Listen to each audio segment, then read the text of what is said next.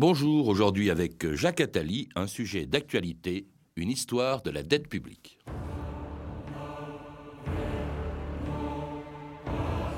Les dettes aujourd'hui, quelques soins qu'on emploie, sont comme les enfants que l'on conçoit en joie. Mais le terme venu que nous devons les rendre, c'est lors que les douleurs commencent à nous prendre. Molière.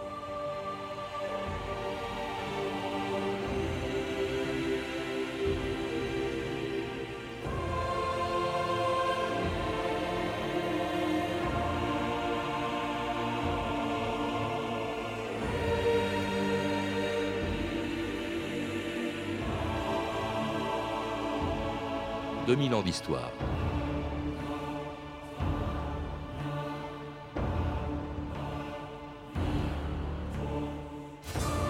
Comme les particuliers, les États vivent à crédit, à ceci près que si un emprunteur privé peut aller en prison pour dette, un État ne peut pas y aller puisque c'est lui qui en tient les clés. Et s'il ne rembourse pas ses dettes, il peut impunément les annuler, en réduire le montant par l'inflation ou se débarrasser de ses créances en éliminant tout simplement ses créanciers, comme l'avait fait naguère Philippe le Bel avec les Templiers et les banquiers juifs et lombards auxquels il devait de l'argent. La chose n'est pas nouvelle. Ce qui est nouveau, ce n'est pas la dette publique, c'est que jamais dans l'histoire elle n'a atteint un tel niveau. La crise grecque d'il y a quelques mois n'a fait que le révéler. Tous les États, même les plus riches, vivent au-dessus de leurs moyens. Mais il ne fallait pas le dire, jusqu'à ce que François Fillon provoque un scandale en le reconnaissant publiquement le 21 septembre 2007. La vérité, c'est que moi, je suis à la tête d'un État qui est en situation de faillite sur le plan financier. Je suis à la tête d'un État qui est, depuis 15 ans, en déficit chronique. Je suis à la tête d'un État qui n'a jamais voté un budget en équilibre depuis 25 ans. Ça ne peut pas durer. Aujourd'hui, il faut bien savoir que pour financer euh, un certain nombre de politiques, euh, qu'est-ce qu'on fait? En empreinte Et ensuite, on rembourse avec les intérêts pendant des générations et des générations. Donc moi j'ai une obligation qui est la même que la vôtre finalement. Je dois ramener le budget de l'État à l'équilibre avant la fin du quinquennat. En France, depuis quelque temps, ça va très mal, c'est évident. Et dans nos caisses, il n'y a plus d'argent. Jacques Attali, bonjour. Bonjour. Alors cette chanson de Germaine Lix euh, n'a pas pris une ride, elle date pourtant de 1926, 81 ans avant que François Fillon révèle en 2007 une situation que vous décrivez dans votre dernier livre, Tous ruinés dans dix ans, avec un point d'interrogation, un livre publié euh, chez Fayard. Ça veut dire quoi un État en faillite, comme le disait François Fillon en 2007 On sait ce que ça représente pour une entreprise ou un particulier, mais pour un État. Ben, D'abord, 1926, l'année de cette chanson, c'est une année très dure pour la France, où elle est au bord de la faillite, et elle va l'être quelques années plus tard de façon partielle, comme tous les pays européens participant à la, crise de 29 et à la suite qu'on connaît. Pour un État être en faillite, c'est pas la même chose que pour une nation. Souvent, on mélange la nation et l'État. Une nation peut être en faillite pour une dette extérieure.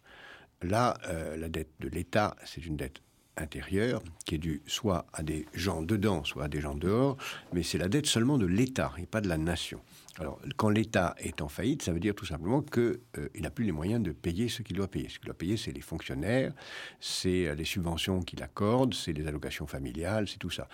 Dans le cas aujourd'hui de la France, depuis le, à partir du mois de septembre, les fonctionnaires, les allocations familiales, les retraites sont payées à crédit. C'est-à-dire que ce sont les prêteurs, ceux qui, français, achètent des bons du Trésor directement ou indirectement par leur banque, ceux qui, à l'extérieur de la France, nous font confiance et nous prêtent de l'argent, qui euh, financent cela. La faillite, c'est quand, le, prêteur n'a plus confiance. Alors, dans, dans, ce cas-là, euh, voilà. La, dette publique, c'est quelque chose de très ancien, vous le rappelez dans votre livre, vous remontez, on y viendra dans quelques secondes, très loin dans le passé. Ce qui y a de nouveau, c'est l'ampleur considérable de cette dette. Mm. Les chiffres que vous donnez aujourd'hui sont impressionnants.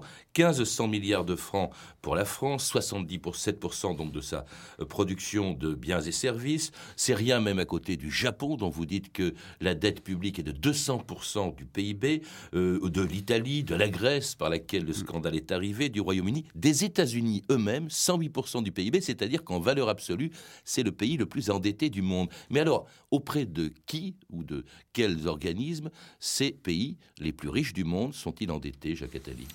Euh, Ils sont endettés auprès de prêteurs. Les prêteurs, c'est soit des gens dans le pays, soit des gens à l'extérieur qui font confiance. Et la responsabilité de la dette vient au fait qu'on laisse les dépenses augmenter plus vite que les recettes, euh, c'est l'évanescence de la responsabilité publique qui est la cause de ça. On n'a pas le courage d'équilibrer les budgets. Et en général, on n'a pas le courage, soit parce qu'il y a une faiblesse démocratique qui fait qu'on ne prend pas ses responsabilités, soit qu'au dernier moment, euh, face à un événement, il y a une urgence et on n'a pas le temps de lever les impôts. Ce qui se passe en général avant les guerres et ce qui s'est passé cette fois-ci après la crise financière. Vous dites que ce sont les pays pauvres qui payent la dette. En, euh, en ce moment, en ce moment, desquels, en, ce moment, les pays riches sont endettés. En ce moment, c'est les pays dits pauvres, anciennement pauvres. Certains pays, pas tous. Ou les pays émergents. C'est pas, c'est pas le Niger ou le Mali qui payent la mmh. dette française c'est euh, la Chine, mais c'est surtout les pays du Golfe, tous ceux qui ont des matières premières ou qui mm. travaillent plus que nous, en gros, qui ont des réserves financières et qui financent notre dette. Mais la Chine n'est qu'une toute petite partie, euh, puisque la, Chine a des réserves de 2,5 trillions, alors que la dette américaine est de 13 trillions. Ça vous donne mm. l'ordre de grandeur, pour ne parler que de la dette américaine. En tout cas, les créanciers d'aujourd'hui ne sont pas les mêmes que ceux auprès desquels, il y a 700 ans, Philippe le Bel s'était endetté. Les caisses sont de nouveau vides L'ordre des Templiers? Il a pourvu aux besoins du royaume durant sept années, depuis leur arrestation jusqu'à ce jour. Il n'en reste plus rien. Les Juifs, nous les avons spoliés par deux fois. Les tondre à nouveau donnerait peu de laine. Une nouvelle altération des monnaies? Nous en avons abusé. Que proposez-vous, Marigny? Les Lombards, sire. Nous les avons déjà obligés à racheter fort cher leur droit de séjour. De surcroît, ils sont devenus les banquiers de l'Église et des rois. Les Templiers, quand nous les avons arrêtés, étaient impopulaires. Les Lombards ne le sont pas encore. Ils ne tarderont pas à le devenir. Au besoin, nous les y aiderons. Alors votre livre, Jacques Attali, ne parle pas seulement de la dette publique aujourd'hui, mais il en rappelle l'histoire, une histoire qui remonte, que vous faites remonter très loin, il y a 2600 ans déjà, la Mésopotamie s'endettait. il y a des banquiers depuis très longtemps. Euh, maintenant, est-ce que c'est une dette publique? Non. Il y a des banquiers qui prêtent aux uns et aux autres. Il semblerait qu'en Mésopotamie, en effet, le souverain, le prince qui, considère qu'il est propriétaire de l'État, empruntait pour euh, son armée. La première trace réelle qu'on ait d'un contrat d'emprunt d'une cité-État c'est les Grecs euh, au temps de Périclès, et c'est lié au même, phénomène que je décrivais tout à l'heure pour l'actualité, c'est oh, il y a urgence, on n'a pas le temps de lever les impôts, on n'a même pas le temps de piller les gens, donc on emprunte. L'urgence, c'est la, c'est la guerre. C'était la guerre. C'était les guerres, oui, les guerres du Péloponnèse. Exactement. Et comme on n'a pas le temps, on emprunte. On emprunte à qui on ne peut pas piller, parce qu'il faut bien voir que l'emprunt, c'est poli. On demande poliment aux gens de vous prêter l'argent. Et à qui n'ose-t-on pas piller les temples, les, les, qui ont beaucoup d'argent à cause des offrandes et des sacrifices. Donc les cités empruntent aux temples et c'est d'ailleurs cette dette qui va être le début du, déclin de, la puissance grecque et le basculement vers, vers la puissance romaine quelques siècles plus tard. Donc le de Delphes et d'Olympie. Voilà, c'est cela qui, qui prête. Et alors, bon, on retrouve également le même phénomène, bien sûr, toujours pour les guerres, cette fois-ci les guerres puniques, les guerres contre Carthage. C'est Rome qui s'endette également. Rome s'endette à ce moment-là avec euh, toujours la même question. Euh, est-ce que c'est une dette de l'État ou est-ce que c'est une dette euh, personnelle de l'empereur? Au début, c'est une guerre, une dette personnelle de l'empereur, puis après, ça devient une dette de l'État, c'est-à-dire que c'est l'État qui est responsable, le Sénat est concerné, et la dette est transmissible au-delà du souverain euh, en tant que personne. Donc c'est à ce moment-là que l'État prend une sorte d'autorité morale qui peut devenir débiteur. Et que la dette devient une dette publique. on parle de dette, de dette publique. Alors cette dette, euh, ça, on va la retrouver évidemment tout au long de l'histoire. Au Moyen Âge, on l'a entendu, euh, par exemple, Philippe le Bel fait appel à des banquiers. Alors ce sont les Templiers, hein, dont on sait qu'il va les éliminer, ce qui est assez commode pour éliminer la dette. Il y a aussi les banquiers lombards et puis les Juifs. Les Juifs qui euh, sont à ce moment-là des créanciers, car ils sont pratiquement les seuls à pouvoir prêter à intérêt, Jacques Attali. Oui, j'ai écrit ça dans un très gros livre sur l'histoire des relations entre les Juifs et l'argent. Vous nous en parler ici. Voilà, les, Juifs sont, ont interdiction de prêter à intérêt euh, entre juifs, mais ils sont autorisés à le faire aux non-juifs, même si c'est pas très recommandé, pour survivre. Et là, on leur dit, écoutez, ou c'est ça, ou vous êtes, vous êtes mort. Donc, la, devenir prêteur à l'État ou au particulier est la seule condition pour les Juifs d'être acceptés, sinon ils ne sont pas acceptés dans une ville. Donc ils le font, en particulier, pas seulement au prince, et naturellement, comme vous l'avez dit, le maître mot de l'attitude des chrétiens à l'égard des Juifs, c'est l'ingratitude. Ingratitude parce que les Juifs, ils leur doivent de l'argent, mais ils leur doivent aussi Dieu, donc ils sont doublement débiteurs, et naturellement, à l'égard du débiteur, on, on, préfère le chasser. Les Lombards, d'ailleurs, étant, comme chacun sait, pas assez, à mon sens, euh, souvent, pour beaucoup d'entre eux, des, juifs qui ont, sont devenus chrétiens pour pouvoir continuer à survivre. Et, l'Église fait semblant de ne pas le voir lorsqu'elle euh, tolère le, prêt à intérêt. Donc c'est à ce moment-là que, les juifs apparaissent, même s'ils sont apparus beaucoup plus tôt. C'est en fait les premiers prêts juifs à des princes, sont des prêts à des princes musulmans au IXe siècle euh, du côté de Damas, puis ensuite au prince espagnol, grand prince euh, musulman de, Cordoue, et ensuite ça bascule dans la chrétienté quand la chrétienté s'éveille et commence à avoir besoin de, prêts intérêts. Est-ce que c'est une des raisons de l'antisémitisme de certains États ou de certains monarques, comme euh, par exemple Saint-Louis ou Philippe le Bel? Bah, Il y a deux sources de l'antisémitisme qui sont, je l'ai dit, l'ingratitude tous les deux, l'ingratitude à l'égard de celui qui vous a prêté ou donné Dieu, on veut l'éliminer l'Église devient Vérus Israël, donc on n'a plus besoin des Juifs, et l'ingratitude à l'égard du prêteur, puisque la meilleure façon de, ne pas rembourser, c'est de détester celui à, qui on doit de l'argent. Il y a un autre moyen aussi, c'est de faire perdre la valeur à son argent. C'est ce que faisait justement Philippe le Bel. Oui, alors ça, ça marche à cette époque. Aujourd'hui, ça marcherait moins bien pour les raisons que j'ai dit tout à l'heure, mais ça, ça, marche à cette époque. Et en effet, Philippe le Bel euh, réussit progressivement à dévaluer la monnaie, donc on rembourse en monnaie de singe. Et puis alors, il y a aussi quand même une raison plus honnête, une façon plus honnête de rembourser ses créanciers, c'est tout simplement de faire appel à l'impôt. C'est ce qu'avait fait le malheureux Louis XVI en 1787, sans savoir qu'il allait provoquer une révolution. Le fait est, Votre Majesté, que la nation tout entière, jour après jour, s'endette davantage. Les dépenses de la cour, les dépenses personnelles de Sa Majesté la Reine, notre participation à la guerre pour l'indépendance de l'Amérique, qui nous a coûté un total de 2000 millions de livres. Pour être honnête, Votre Majesté, les perspectives sont peu encourageantes. Quel est votre avis, Monsieur Necker? Franchement, Sire, nous avons deux options. La première est de désavouer nos dettes et d'en ignorer les conséquences. Non, monsieur Lequin. Votre seconde option Convoquer les États généraux, sire. C'est le seul corps d'État qui ait le pouvoir de lever les impôts pour rembourser les dettes de votre Majesté. Mais nous n'avons pas recouru à cette extrémité depuis 150 ans, monsieur Necker. Sire, c'est inévitable.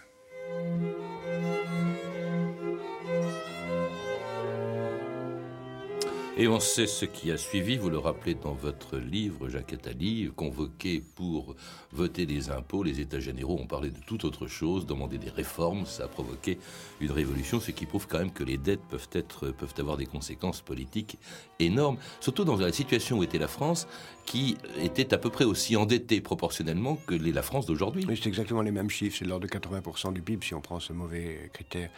Euh, mais qui est simple. Et c'est très intéressant de voir tout au long du XVIIIe siècle comment ça a évolué. Parce que les Anglais s'endettent à la même époque, mais c'est pas un problème, parce que les Anglais sont en forte croissance, ils peuvent rembourser leurs dettes. Les taux d'intérêt sont bas. En France, les taux d'intérêt sont élevés, le système a mal marché, il y a eu la banqueroute de l'eau, le système financier n'existe pas, il n'y a pas de prêteurs, et donc on est obligé de passer à l'impôt parce qu'il n'y a pas de marché financier.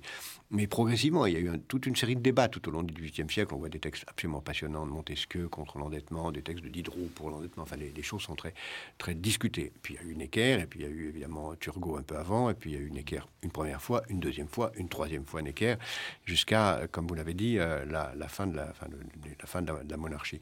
Donc, en effet, euh, la dette publique a été le, déclencheur d'une crise très grave, qui fait que d'ailleurs Napoléon lui-même va être très prudent. Et Napoléon va très peu s'endetter, un peu, mais très peu. Et puis, entre Necker et Napoléon, il y a un personnage considérable dans, l'histoire de France, dont, à mon avis, insuffisamment connu, qui s'appelle M. Ramel, qui va, lui, mettre de l'ordre dans les finances. 1797, il est ministre des Finances.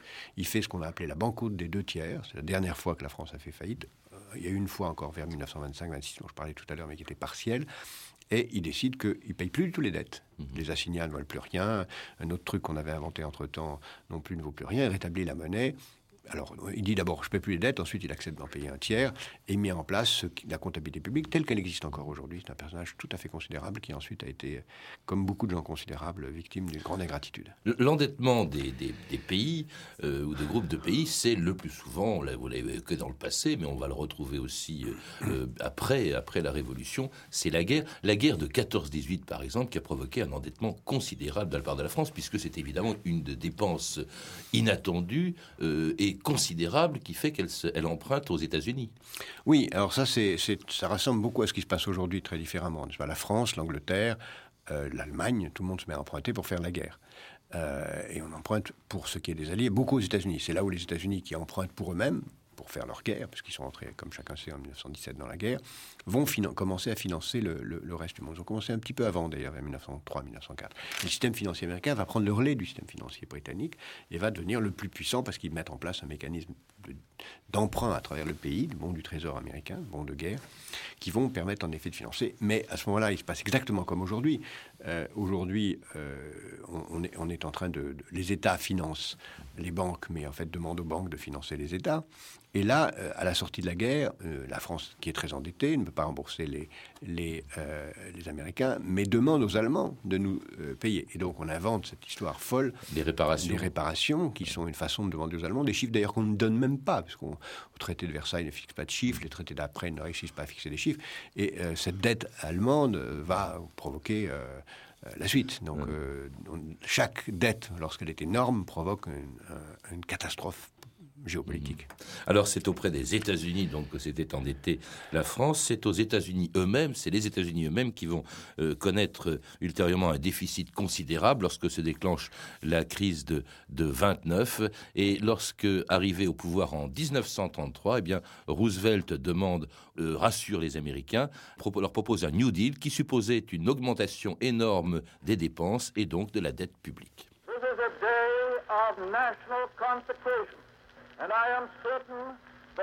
C'est un jour de consécration nationale. Et je suis certain qu'en ce jour, mes compatriotes américains attendent qu'au moment où je deviens président, je prenne les décisions que nécessite la situation actuelle.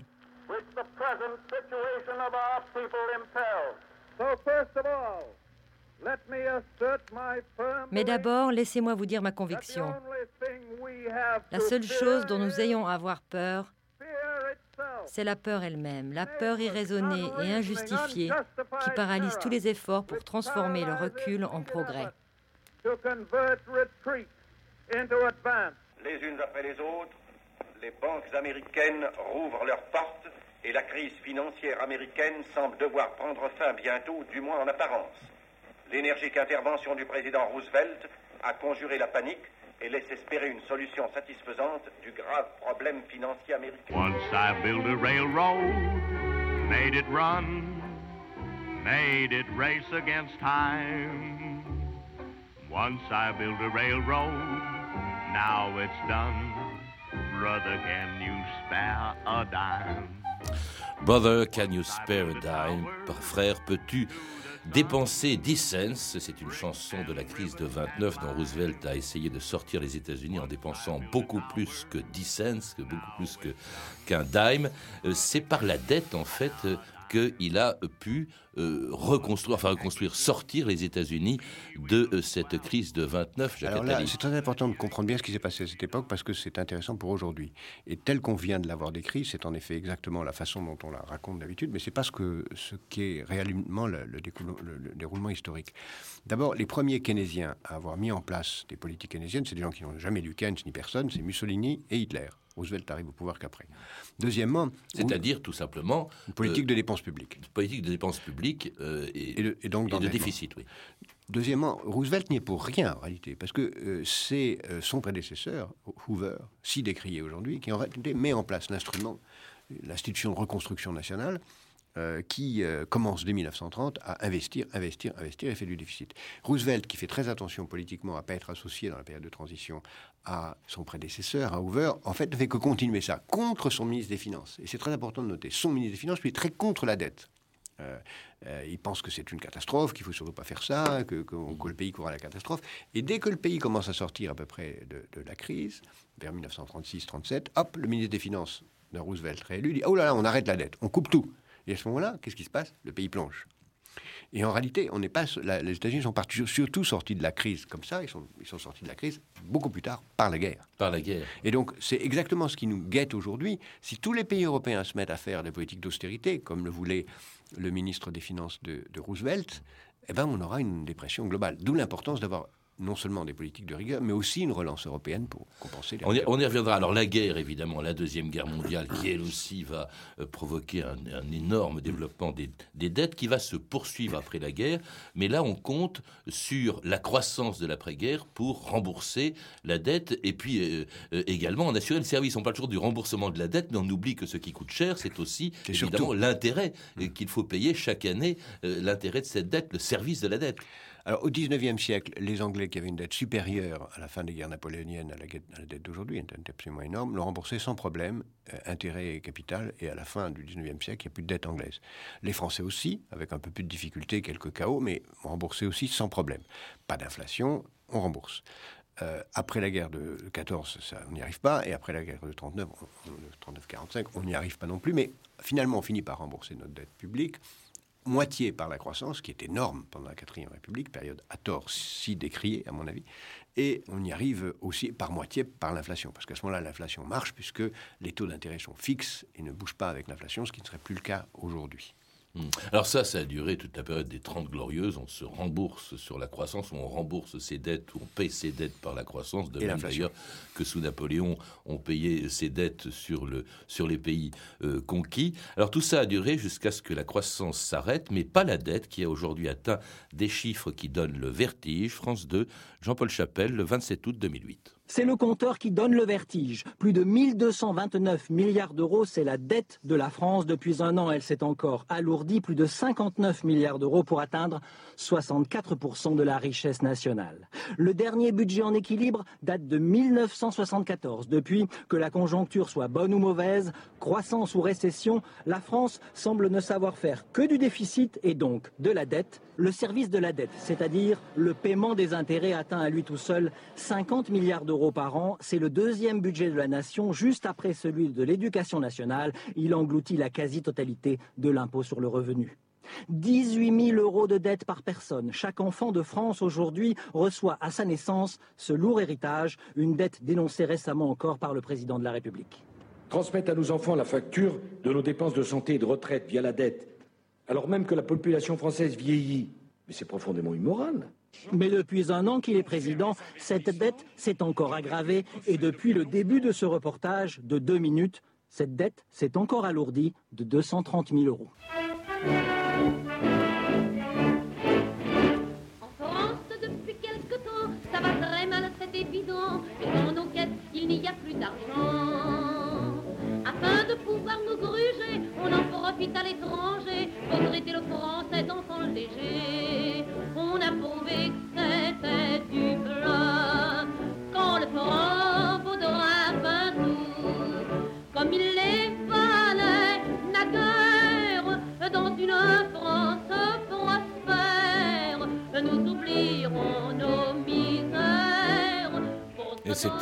Suite de la chanson de 1926 qu'on a entendue en début d'émission. C'est vrai qu'il y a des comparaisons extraordinaires à faire entre les deux situations qui sont vraiment inquiétantes et pas seulement pour la France. Comment expliquer, euh, Jacques Attali, l'importance prise aujourd'hui par, euh, cette, par cette dette publique qui est absolument considérable. On a entendu les chiffres, ce qui représente 18 000 euh, euros par personne en France, euh, et surtout pour les enfants qui seront peut-être chargés de son remboursement. C'est très très impressionnant. Comment expliquer cela D'abord, la dette est beaucoup plus élevée aujourd'hui qu'elle n'était en 2008. Hein. On, est, on, est, à 1500 milliards et non plus 1400, enfin tout, tout, tout monte. Je, je l'ai dit en commençant, et je le répéterai, c'est l'évanescence du consensus social qui permet d'augmenter les dépenses sans mettre en face les recettes. On n'a pas le courage de limiter les dépenses, on n'a pas le courage d'augmenter les impôts. Si vous ajoutez à ça qu'il a fallu réagir comme à une guerre, j'ai dit tout à l'heure que dans les guerres, on emprunte en catastrophe pour avoir l'argent de faire la guerre. Là, on a emprunté en catastrophe pour avoir l'argent pour faire euh, la guerre à la crise financière et boucher les trous des banques. Mais comme je l'ai dit depuis que tout ça a commencé, on n'a fait que déplacer le problème des banques vers euh, les, les, États. Et là où c'est encore plus triste et comique, c'est que les États ont emprunté à qui? Aux banques. Mmh. Donc ce sont les banques qui ont eu de l'argent des États qui eux-mêmes l'ont emprunté aux banques. Évidemment, on, on est loin d'avoir la solution dans ce jeu de mystique. Vous allez plus loin, dites-vous. L'Occident vieillit, se fatigue, ne veut plus travailler. Il s'endette pour maintenir son niveau de vie. Est-ce que ça veut dire qu'il faut qu'il y renonce? Pour non, sortir certainement de cette situation, pas. Certainement pas. Et vous êtes une émission historique. Vous savez bien combien il y a à la fois des pays qui réagissent face à une crise. Euh, Ça a été le cas des Pays-Bas au XVIIe siècle, de l'Angleterre au XIXe. Euh, Mais à certains moments, on réagit plus. On se laisse aller. C'est Venise qui disparaît, c'est Bruges qui disparaît, c'est Amsterdam qui cède la place, c'est Gênes qui explose. Et aujourd'hui, on est à la même question. Est-ce qu'on va réagir en travaillant plus, en étant plus efficace, en étant plus créateur, plus innovateur, ou est-ce qu'on va se laisser aller euh, à une douceur de vivre qui va nous entraîner dans un déclin dans lequel euh, les riches s'en sortiront toujours, mais où les pauvres seront euh, de plus en plus euh, victimes et précarisés. Oui, mais le recours, par exemple, à l'impôt, la politique de rigueur, c'est ce qu'adoptent d'ailleurs tous les pays. Encore une fois, la dette ne frappe pas la France, et c'est euh, les réactions euh, concernent tous les pays qui ont une dette énorme et parfois beaucoup plus élevée que celle de la France. Ils s'engagent dans une politique de rigueur. Après la Grèce, on le sait. Eh bien, c'était l'Espagne, c'était la France aussi, le Royaume-Uni. Hier euh, encore l'Allemagne. Le, le remède est partout le même. Mais est-ce que il ne risque pas d'entraîner les mêmes conséquences que la rigueur, puisqu'on en parlait tout à l'heure, euh, imposée par les augmentations d'impôts demandées par Louis XVI, dans des situations à peu près comparables, en tout cas en chiffres? Bah, D'abord, il y a C'est dangereux, il y a- tout de même. Il y, a, il y a deux dangers. Il y a le danger économique de, de la récession dont vous venez de parler, dont j'ai parlé à propos des États-Unis en 1930. Et puis, il y a le danger euh, énorme, euh, en effet social, qui lui ne, ne suppose une seule chose la justice dans l'effort. Euh, il faut clarté, vérité, justice. Euh, s'il y a une justice dans l'effort, si chacun comprend pourquoi il faut un effort, s'il y a un projet dans lequel s'inscrit l'effort, S'il est réparti voilà, s'il est justement réparti, tant dans la réduction des dépenses que dans l'augmentation des impôts, les peuples sont assez intelligents pour euh, ne pas vouloir disparaître. Il faut euh, un plus qu'un plan de rigueur, un plan de catastrophe, dites-vous. Oui, c'est un plan de catastrophe qui doit être mis dans le contexte d'une vision globale. Merci Jacques Attali. Je rappelle que vous êtes l'auteur du livre Tous ruinés dans 10 ans, dette publique, euh, tous ruinés dans 10 ans, point d'interrogation. hein. Dette publique, la dernière chance, publié chez Fayard. Vous avez pu entendre des extraits du téléfilm Les Rois Maudits de José Dayan en DVD chez France 2, ainsi que du film La Révolution française de Robert Enrico, disponible en DVD TF1 vidéo. Je signale le coffret CD également, L'argent, 36 titres de valeur, euh, édité par Frémo et Associés, dont nous avons pu entendre une chanson. Vous pouvez retrouver ces références par téléphone au 32 30, 34 centimes la minute ou sur le site franceinter.com. C'était 2000 ans d'histoire. À la technique Bertrand Durand, documentation et archives Emmanuel Fournier, Clarisse Gardien et Jeanne Magnien. Une émission de Patrice Gélinet réalisée par Anne Hirsch-Kobilac.